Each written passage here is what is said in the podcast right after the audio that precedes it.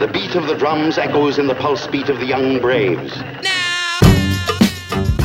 Salut les joueuses, salut les joueurs, je suis Paul Gara et euh, je suis ravie de vous retrouver pour une nouvelle interview. Aujourd'hui je suis en compagnie de Peggy Chasnay. Salut Peggy Bonjour. Alors euh, Peggy, on te connaît parce que tu, euh, tu es autrice de jeux de rôle, mais aussi de jeux de société. Oui. sachant que le jeu de rôle a une place très importante dans ta vie, et puis tu es aussi autrice de livres.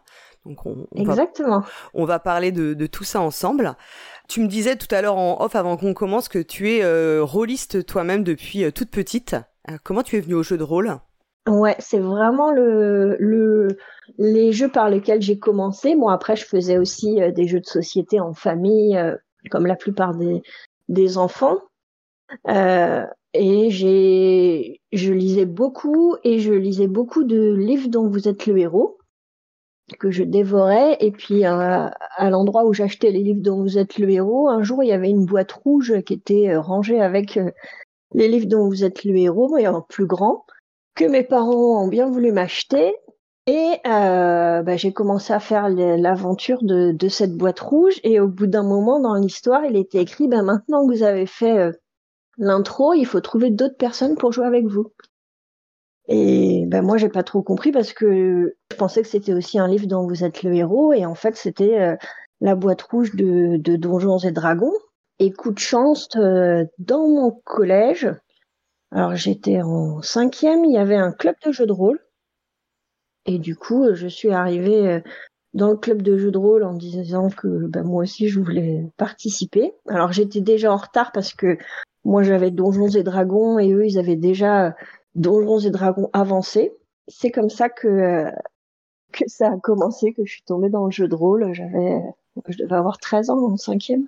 La boîte, ce qu'il faut rappeler, c'est que la boîte rouge de Donjons et Dragons, donc la première édition, effectivement, contenait une, une aventure solo. Exactement. Que moi j'ai dû faire aussi, euh, je ne sais pas combien de fois. je j'en rigolais mais je enfin je, je pense qu'on parle de la même il y avait le fameux monstre rouilleur dedans qui qui détruisait tout ton équipement quand il te touchait et ça c'était vraiment horrible quoi donc euh, alors, je me souviens pas du monstre rouilleur, mais je me souviens d'avoir euh, été bloqué dans mon aventure parce que le, le, livre te disait, ben maintenant, il faut d'autres personnes. Et moi, j'avais pas, euh, quoi, je savais pas ce que c'était que le jeu de rôle, j'avais pas compris ça, quoi. Et donc, quand tu arrives au club de jeu de rôle, c'est euh, plutôt, euh, enfin, c'est, il y a plutôt des garçons, des filles, ou c'était quand même déjà très masculin comme, enfin, Non, c'était très masculin. Il a fallu attendre très longtemps pour que je joue avec d'autres femmes, en fait. D'accord. Notamment pour euh, pour avoir des parties maîtrisées par d'autres femmes, c'est pas arrivé avant euh, mes mes 20-25 ans, je pense. c'était quand même, euh, bon, c'est toujours un milieu très masculin. Alors, ce qui était marrant, par contre, c'était le club était fait par la prof de maths qui était une femme. Mais avec des élèves, enfin les participants plutôt des plutôt les garçons, quoi. Ouais et qui jouaient facilement, qui ont accepté facilement de jouer avec toi Parce que, enfin, moi, j'ai eu le cas hein, de garçons qui voulaient pas jouer avec les filles, en fait, euh, au lycée. Non, moi, j'ai jamais eu de problème. Après, j'ai dans les différents clubs euh, où j'ai été, j'étais souvent la fille, mhm. mais euh, j'ai jamais eu de. J'ai toujours été bien acceptée. Et donc tu joues à Donjons et Dragons, c'est ta première, comment dire, ta première incursion dans le jeu de rôle. Après, c'est un jeu auquel tu joues encore aujourd'hui? Non, pas du tout. En fait, euh, bah déjà, c'est des règles trop lourdes pour moi.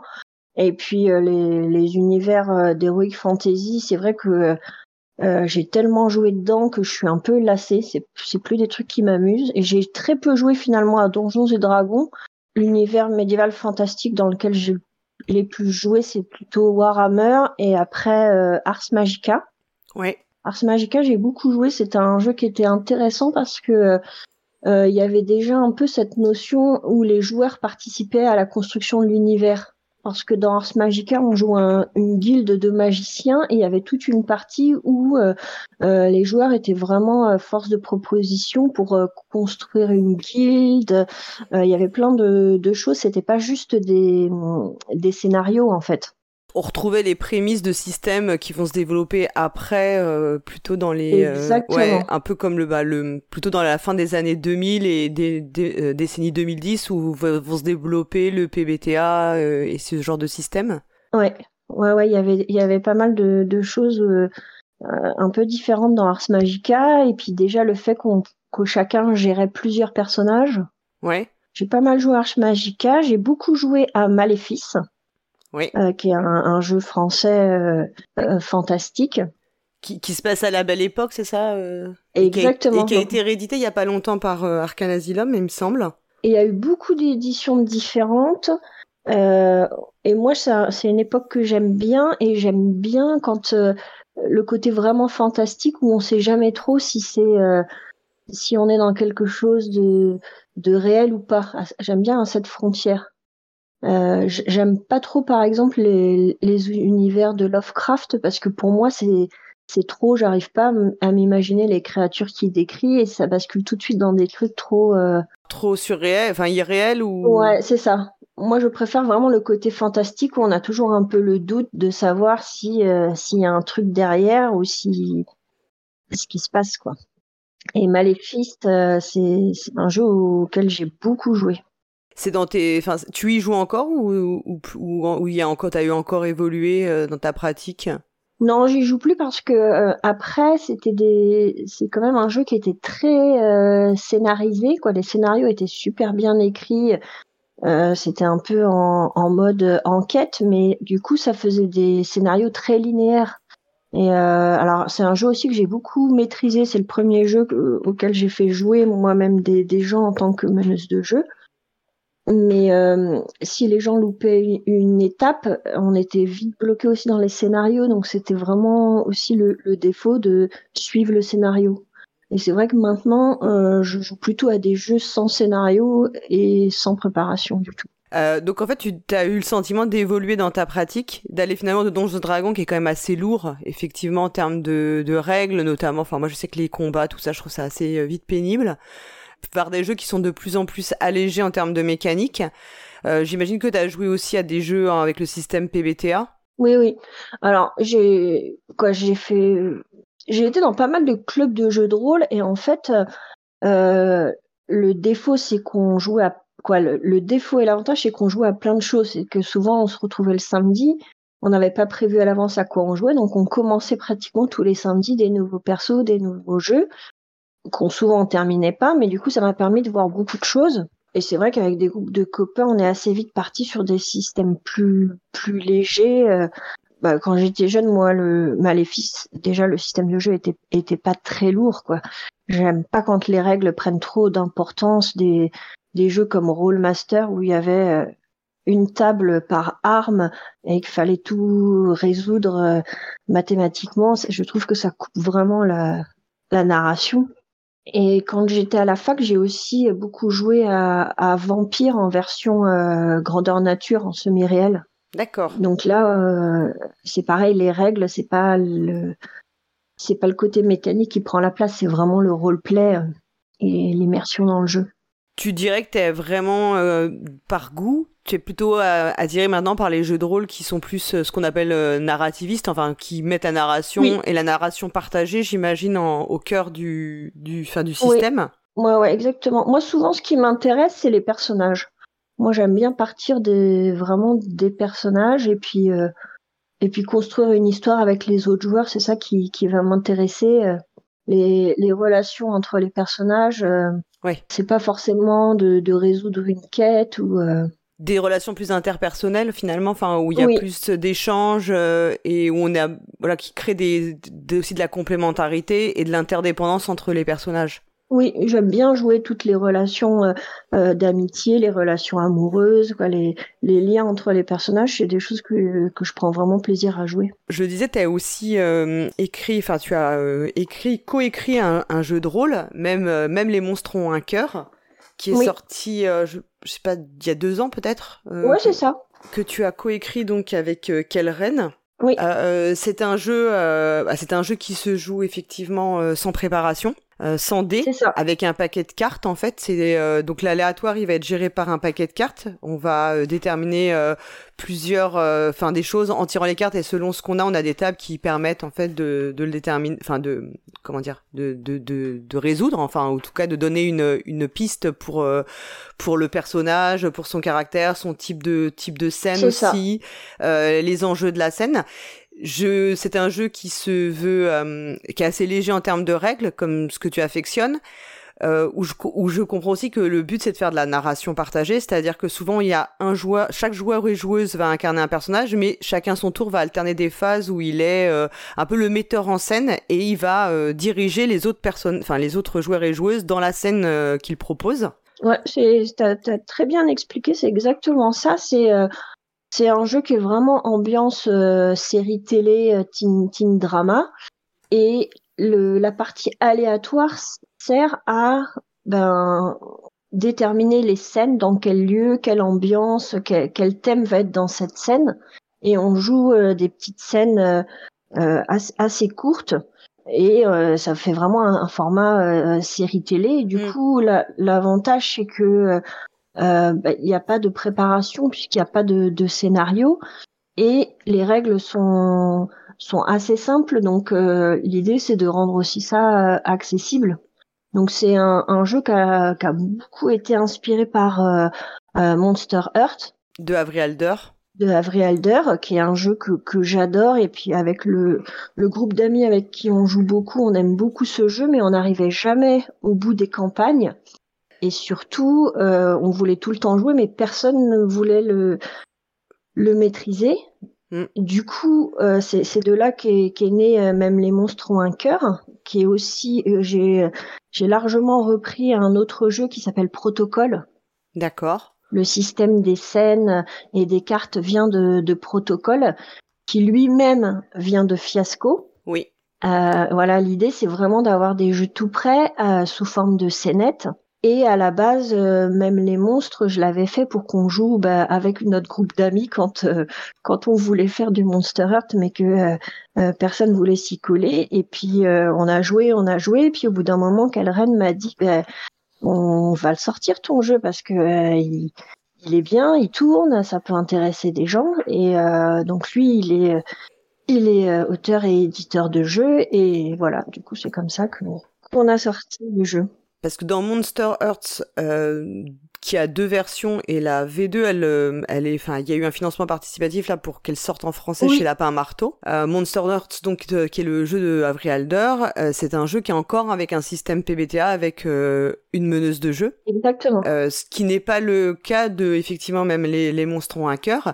Ça reprend un peu le même setup que Monster Earth, c'est-à-dire souvent c'est des personnages adolescents qui vont avoir des archétypes comme tu l'as dit de séries télé hein, très inspirés aussi par Buffy ou des univers comme Twilight. Enfin, j'imagine que c'est les inspirations. Oui, oui, c'est ça, du, du Teen Wolf, euh, toutes ces séries. Euh. Et où on sait que souvent le, la monstruosité est un prétexte à explorer aussi l'évolution de l'adolescence, en fait, le, les changements euh, de l'adolescence. Enfin, c'est souvent en, parallèle, c'est une sorte de, ouais, une parabole, enfin, une allégorie un peu de, de ces modifications. Ensuite, Avery Alder, je sais pas, est-ce que c'est une, une grosse influence pour toi aujourd'hui? Est-ce que tu t'intéresses toujours à son travail ou? Oui, oui, moi j'aime beaucoup ce qu'elle écrit. J'ai je, beaucoup joué aussi à Une année de répit, The oui. alors qu'elle présente pas d'ailleurs comme un jeu de rôle, hein, qui est présenté plus comme un, un jeu de société euh, narratif, euh, qui est un jeu dans lequel on, on construit une carte, une carte euh, géographique, alors c'est dans un monde un peu post-apo et on va poser euh, des, des, éléments sur cette carte euh, géographique et ensuite on tire là aussi des, des cartes à jouer qui vont nous poser des questions et on joue un groupe euh, et on va écrire un peu l'histoire de, de, de, ce groupe. Euh, c'est un jeu qui, qui, qui, est très intéressant et qui malgré son côté post-apo est assez accessible parce que moi je l'ai beaucoup fait jouer avec des enfants en, en ludothèque. Ouais et ça fonctionne très bien. Et je trouve qu'en termes euh, euh voilà mécaniques, de, ça, ça, donne des petits outils très simples pour euh, pour créer des histoires quoi.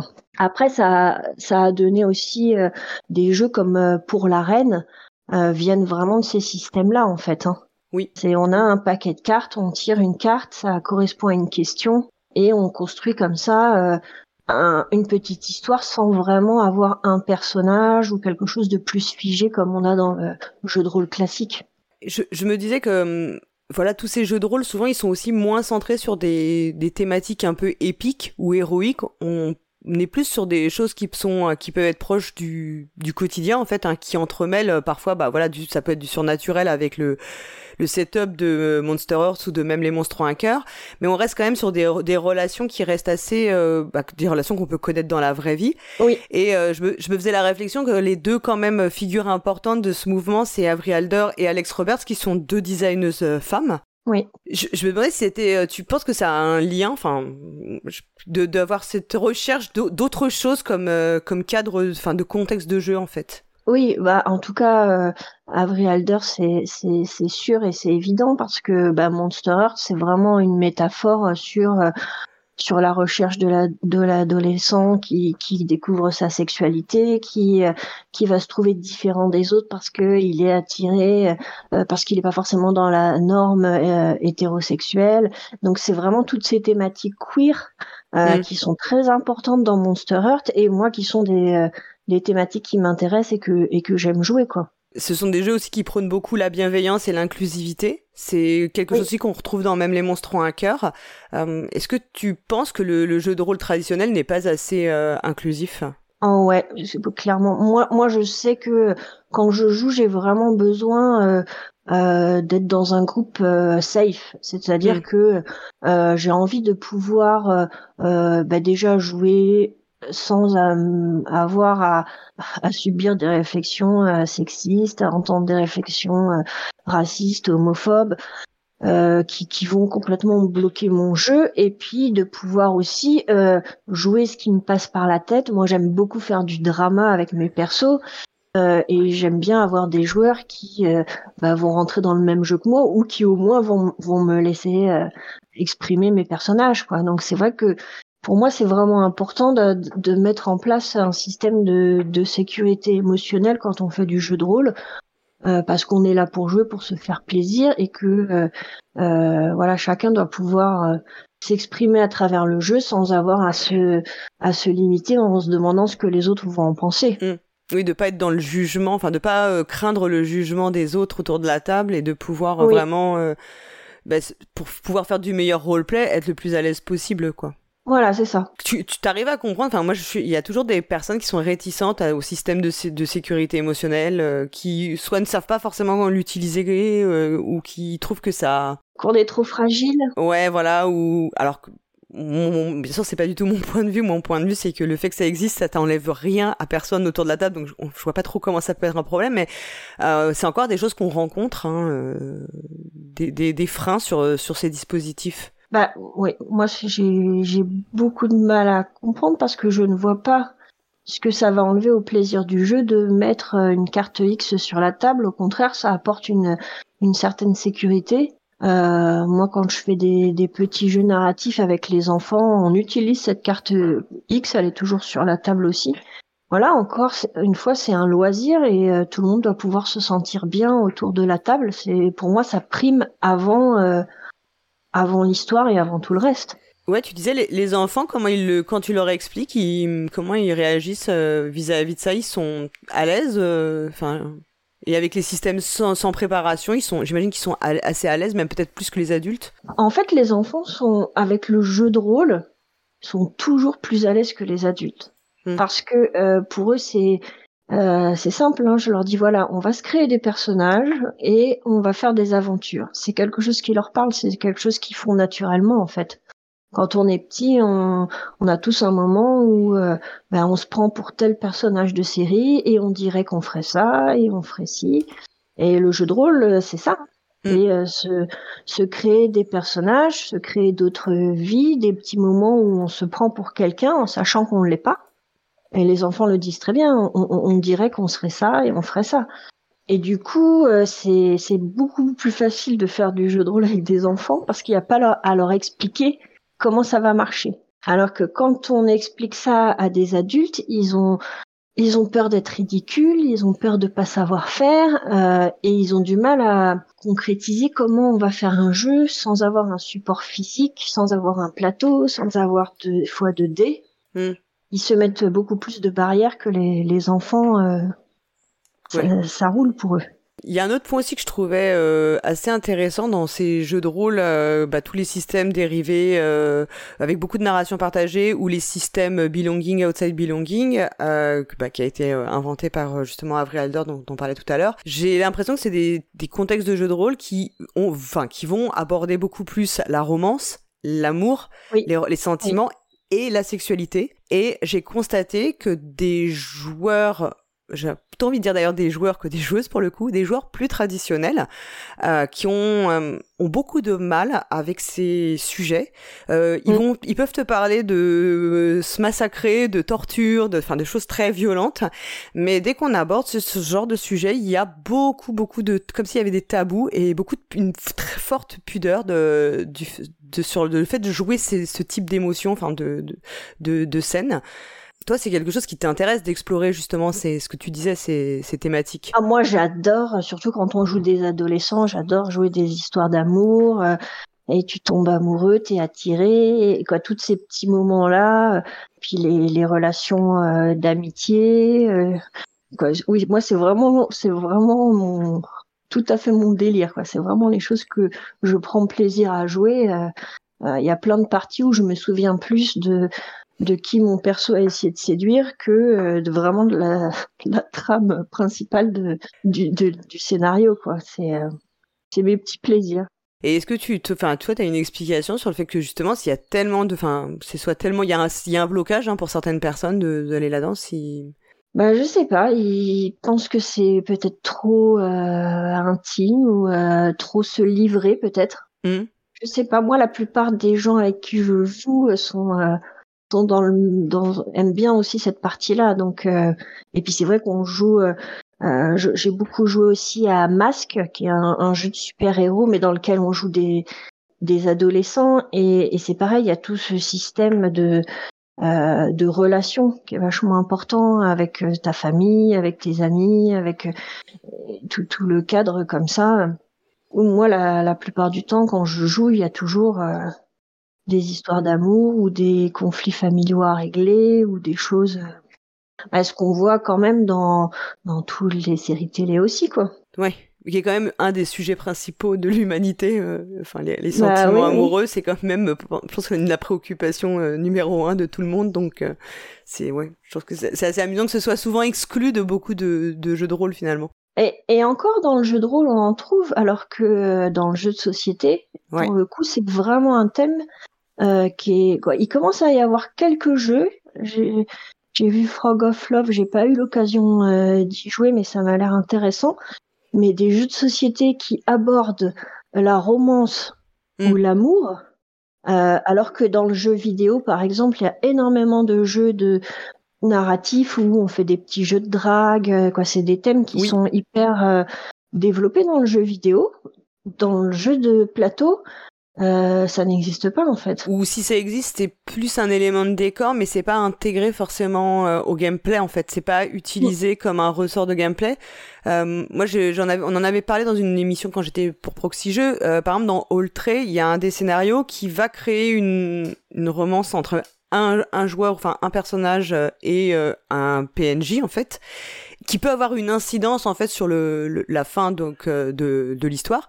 Alors Oltré c'est un jeu de plateau mais qui est enfin un jeu de société qui est inspiré hein, d'un jeu de rôle hein, donc c'est peut-être aussi ça l'explication. C'est le le Grumpf, c'est pas très étonnant que quoi, c'est des sujets aussi qui l'intéressent, je pense. Donc. Euh. Et euh, c'est vrai qu'il y a peu peu d'exemples. Et justement, toi, tu es aussi, je l'ai dit, autrice de jeux de société. Alors, est-ce qu'on tu, tu, te considères comme autrice C'est pas de la mécanique. Est-ce que tu es plutôt scénariste pour jeux de société Que c'est comme ça que tu te qualifierais? Alors, je dis autrice, mais techniquement, oui, sur les jeux où, sur lesquels j'ai travaillé, je suis scénariste. J'ai travaillé sur euh, Time Story et Carte Aventura, et du coup, dans les deux jeux, j'ai pas euh, du tout fait la partie mécanique. J'ai fait euh, ce qui le scénario et les textes. On, va revenir rapidement sur Time Stories, où, pour lequel tu avais fait euh, le scénario Asylum, qui était le scénario qui était dans la boîte de base, qui tu avais dit, je me souviens que tu avais dit que tu, euh, tu avais été inspiré par Maléfice hein, pour euh, écrire ce scénario. Oui. Et qui donc n'était pas au départ le premier scénario, puisque je crois que c'est la prophétie des dragons que Manu Rosoy avait écrit. Exactement. et que en y jouant, tu, avais eu envie d'écrire un scénario et c'est comme ça que, Asylum était né? C'est ça, c'est que en fait, bah, Manu est un ami avec euh, avec qui j'ai fait de longues campagnes d'Ars Magica, hein, qui vient aussi du, milieu du, jeu de rôle. Et puis quand il m'a fait tester Time Story avec la prophétie des dragons, j'avais adoré. Et euh, quelques jours après, euh, je lui avais dit, ben, il est super ton jeu, j'ai bien envie de te faire un scénario. Euh, donc au début, il n'était pas du tout de question de l'éditer ni rien. C'était c'était un jeu qui faisait vraiment comme ça. Et du coup, voilà, j'ai eu l'idée d'Asylum, mais c'était pour qu'il puisse un peu tester son sa mécanique de jeu. Et comme Asylum avait un scénario plus simple que la prophétie des dragons, il est parti sur euh, Asylum pour continuer de développer Time Story parce que du coup les règles ont aussi beaucoup évolué euh, en, même temps. Et, puis euh, après, voilà, quelques années après, grosse surprise, ben c'est c'est mon scénario qui était dans la boîte. Dans la boîte de base. Exactement. Ensuite, tu as, on parlait de Carte Aventura Versailles, euh, qui est un donc dans la gamme Carte Aventura, donc c'est euh, Thomas Dupont en fait qui a créé la mécanique, donc qui est chez Blam, euh, qui est sorti il y a pas très longtemps. Je pense il y a quoi, trois, trois mois, trois quatre mois? Oui, il est sorti en fin avril. Fin avril. Et dans ce scénario, justement, tu explores beaucoup les relations amoureuses. Oui aussi le travestissement puisque le on va selon on incarne une jeune femme euh, Julie qui selon les situations peut choisir de s'habiller en homme ou en femme. Donc on est à la cour de Louis XIV oui J'imagine que dans les inspirations, bon, il y a Le Chevalier de Maupin, qui est un, un film aussi de, de Bolognini, je pense, c'est ça, avec, euh, je vais pas retrouver son nom, Robert Ossensi et Catherine Spack, où on avait cette, cette idée du travestissement et du... Julie Daubigny est un personnage historique. En fait, il y a très peu de choses dans le scénario qui ne sont pas euh, des faits historiques. Alors après, il y a beaucoup de choses sur Julie Daubigny où on ne sait pas si ça fait partie de, de ce qu'on appelle la légende ou si ça s'est vraiment produit. Mais ce qui a été assez incroyable quand j'ai fait des recherches sur ce personnage, c'est que je trouvais plein d'anecdotes. Et à chaque fois, je, dis, je renvoyais un message à Thomas euh, pour lui dire elle a fait ça, c'est incroyable, il faut qu'on le mette dans le scénario. Et toutes les petites anecdotes, euh, mm. euh, bah, si, si, tu as joué, que tu as vu, qui paraissent complètement loufoques, eh ben c'est c'est des choses qu'on trouve dans euh, euh, dans sa biographie en fait. Euh, et, du coup, c'était c'était super amusant de faire les recherches et puis de trouver des choses en se disant mais on va même pas avoir besoin de broder, on n'a même pas réussi à tout mettre tellement elle avait de de d'anecdotes épiques parce que ben normalement elle était destinée à être femme de la cour mais finalement elle elle préférait se battre et, euh, et du coup, c'est euh, voilà, c'est ça fait un, on a voulu faire un scénario assez épique. Il y a, il y a, il y a aussi de la romance, il y a de la bagarre, et, et tout ça, ce sont des. Euh, il y a des moments de sensualité, enfin, qui sont évoqués en tout cas. Ah bah chouette, si ça ressort. Avec, enfin moi voilà, moi j'ai eu une fin. Je, je veux pas spoiler. Hein, moi j'ai eu une fin qui était quand même où il y avait des passages pour arriver à cette fin-là. Il y avait des passages, oui, de, ouais, sensuels et puis pas forcément, euh, enfin, qui sortait un peu des sentiers battus de ce qu'on voit effectivement classiquement. Donc euh, ça, c'était très très cool. Pour moi, ça faisait déjà un peu partie du genre KPDP d'avoir de la romance. Oui. Et en plus, c'est des choses qui, qui m'intéressent moi dans les histoires. Voilà, j'adore les, les, petites parties de séduction, les, les histoires d'amour. Donc j'avais envie de mettre ça dans le scénario. Et puis dès le début, j'avais proposé à, à Blâme de partir vraiment sur une thématique de genre, puisque c'était une femme qui aimait aussi bien s'habiller en homme qu'en femme, euh, et qui avait euh, des relations amoureuses avec des hommes, mais aussi avec des femmes. Donc j'avais envie de mettre ça en avant dans le scénario. Et puis à ma grande surprise, ils étaient hyper intéressés par ces thèmes, alors que euh, voilà, comme on l'a dit, le, le, société est quand même assez frileux, donc euh, quand je leur ai présenté ça, je pensais qu'ils allaient me dire bon, t'es es gentil avec tes, tes, thématiques queer et sur le genre, mais nous on voudrait un truc plus grand public. Et euh, aussi bien l'éditeur que, que Thomas, euh, mon co-auteur, euh, au contraire, était hyper intéressé par par ces thèmes-là. du coup, c'était voilà, c'était génial de pouvoir explorer ça, quoi. En fait, ils t'ont ils t'ont contacté pour pour faire un scénario, et toi, tu leur as proposé celui-ci. C'est comme ça que ça s'est passé? Ça. En fait, euh, ils étaient à la, ils voulaient euh, une femme autrice et la proposition c'était de faire un scénario sur une femme oubliée de l'histoire. D'accord, il y en a pas mal.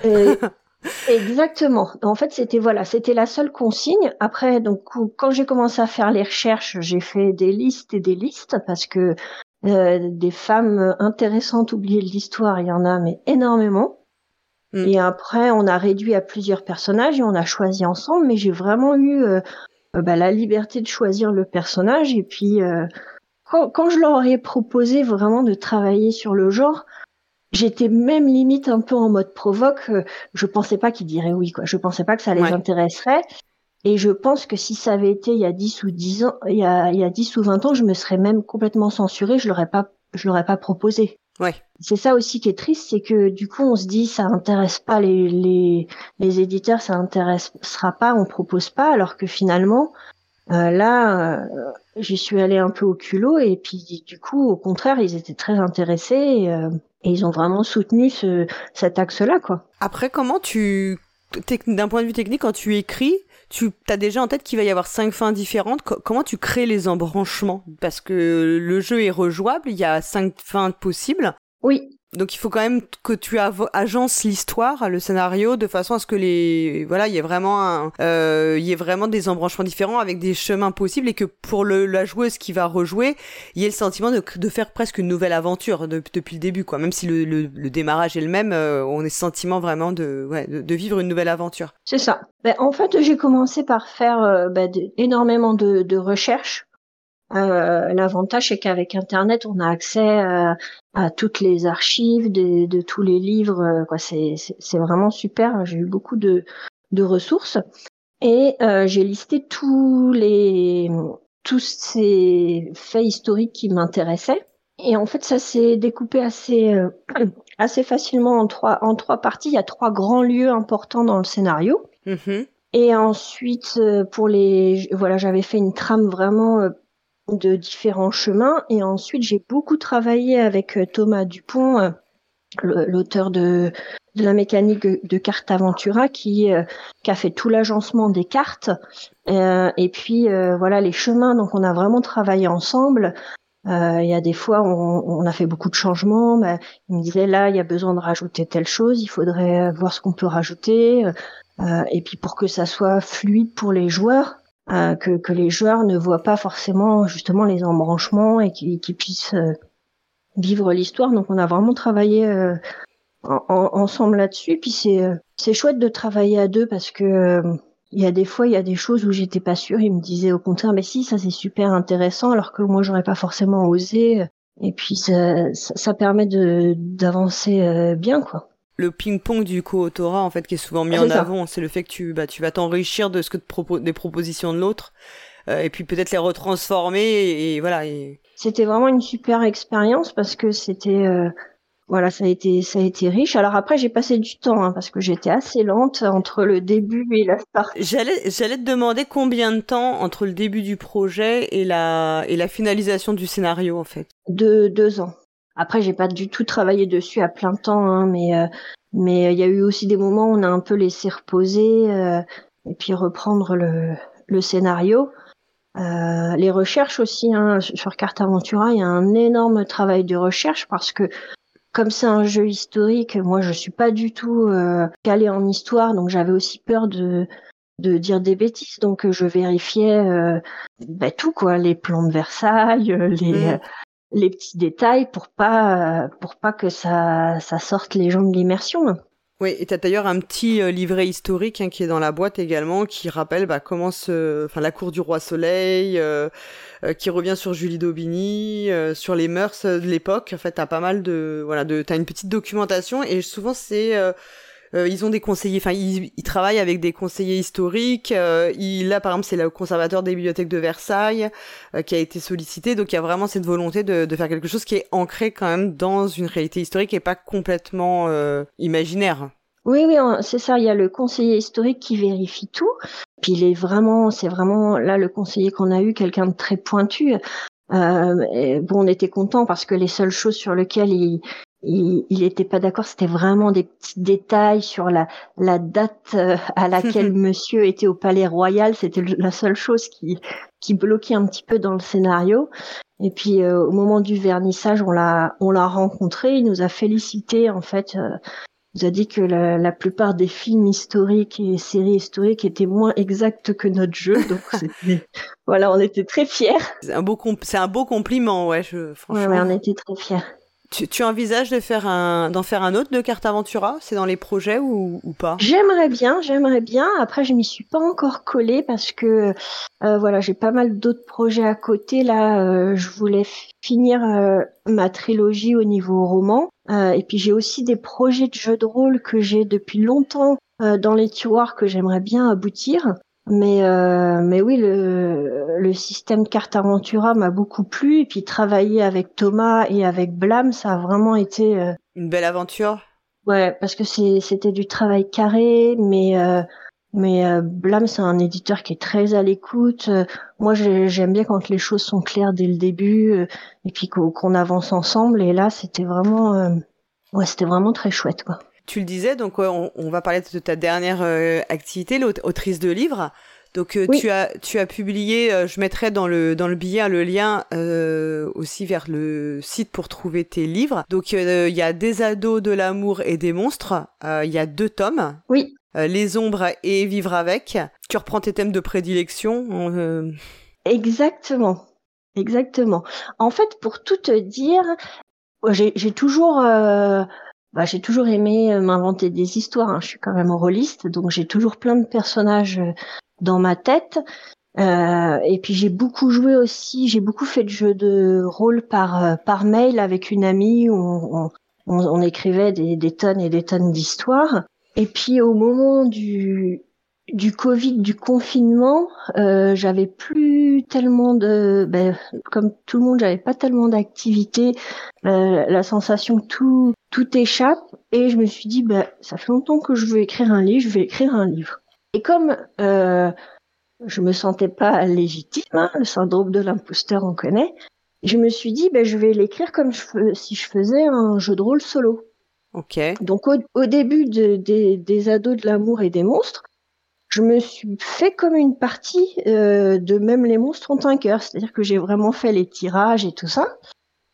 Euh, pour créer tes personnages en fait. Pour créer les personnages et puis pour créer un peu le, les relations entre eux, les, euh, les premières scènes, les intrigues. Et finalement, très vite, j'ai plus besoin du, du support parce que ben, les personnages ont pris euh, vie dans ma tête et, euh, et ont commencé leur vie. Et, et voilà. Et du coup, effectivement, c'est c'est les mêmes thèmes des, des adolescents, leur, leurs histoires d'amour, leurs interrogations. Donc il y a, y a, une lectrice qui m'a dit que c'était euh, à la frontière entre Sex Education et Teen Wolf et voilà ça, ça me va bien comme ça description. Va bien comme... Euh, tu le conseilles pour des, des enfants ou ados à partir de quel âge si on veut l'offrir à des, des plus jeunes et pas le... À partir de 16 ans parce qu'il y a quand même un peu de langage cru.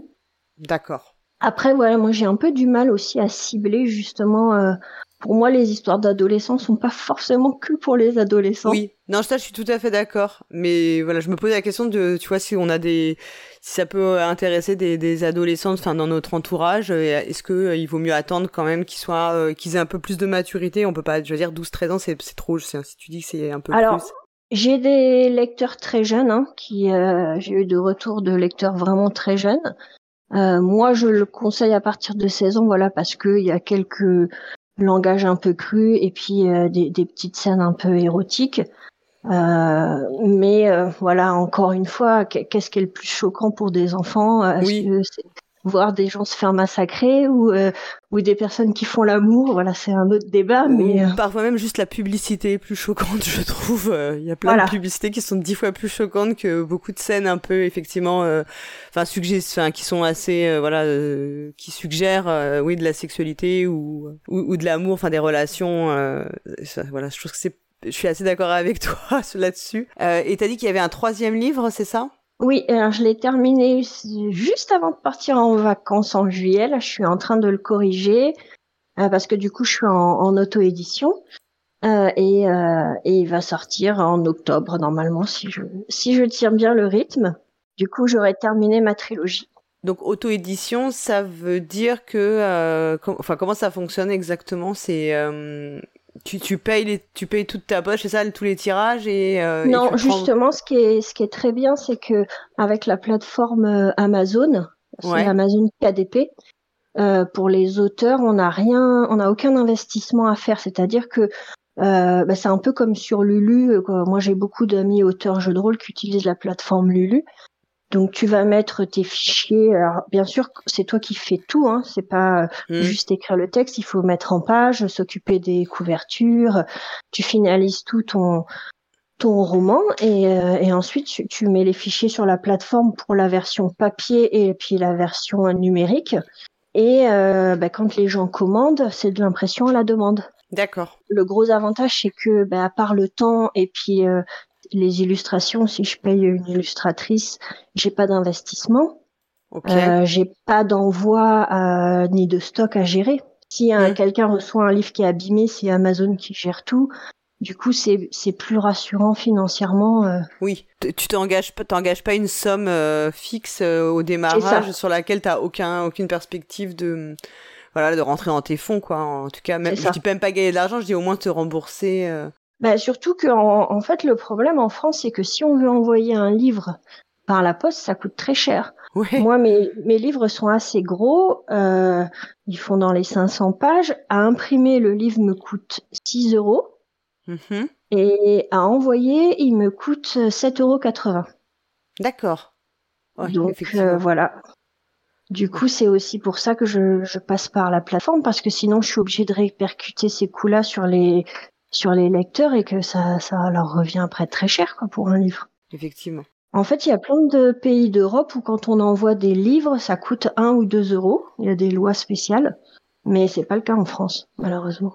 Euh, tu as d'autres projets après d'écriture de livres? Oui, euh, j'ai en fait les personnages une fois que je les ai en tête, ils, ils ont du mal à me quitter, donc j'ai beaucoup d'idées de d'histoires dérivées de, de, personnages secondaires qui sont déjà dans ces romans que, que je vais sûrement écrire.